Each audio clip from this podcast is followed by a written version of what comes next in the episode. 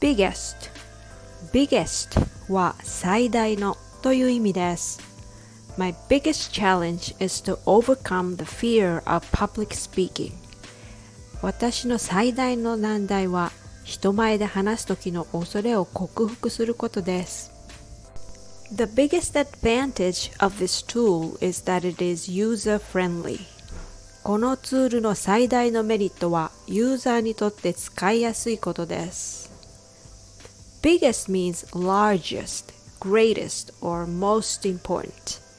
This word is very commonly used by Americans.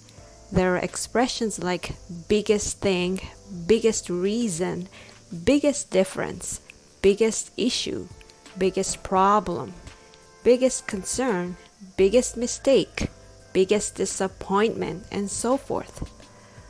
What's your biggest obstacle to attaining your goal when it comes to speaking English? Is it the vocabulary? Is it the grammar? Or is it the pronunciation? Well, knowing your biggest weakness can be your biggest advantage. Thanks for listening.